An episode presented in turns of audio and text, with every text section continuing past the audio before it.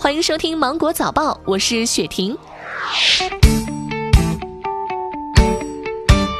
国家统计局发布二零一九年中国经济数据，全年全国居民人均可支配收入为三万零七百三十三元，扣除价格因素，实际增长百分之五点八，与经济增长基本同步，与人均 GDP 增长大体持平。全国居民人均可支配收入中位数二万六千五百二十三元。另据数据显示，二零一九年全年全国网上零售额十万六千三百二十四亿元，比上年增长了百分之十六点五。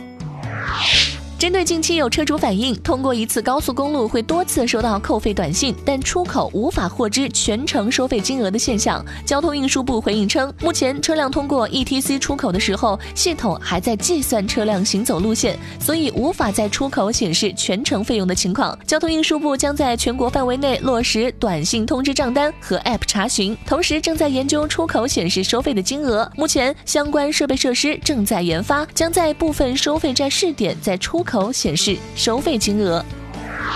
春节要坐高铁出行的朋友要注意了，高铁上是绝对不可以吸烟的。近日，在高幺三九二次列车上，一男子不顾禁烟警示，进入卫生间内吸烟，引发了列车的烟雾报警，高铁降速运行。最终，该男子被罚款五百元，同时被纳入铁路失信名单，一百八十天内限制乘车。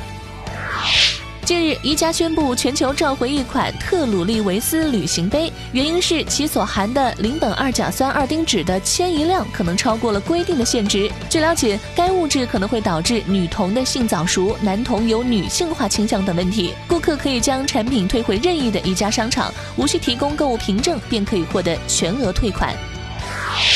此前市场一直有传言，滴滴司机月收入过万元，真的是如此吗？近日，滴滴网约车平台司机服务部总经理肖双生表示，平台上勤劳的优秀司机月流水收入可以过万，但受到多种因素影响，确实并不是所有司机每个月都能够收入过万。滴滴提醒司机，出行行业的淡旺季变化明显，乘客叫车需求会有季节性的波动，从而造成司机的收入波动。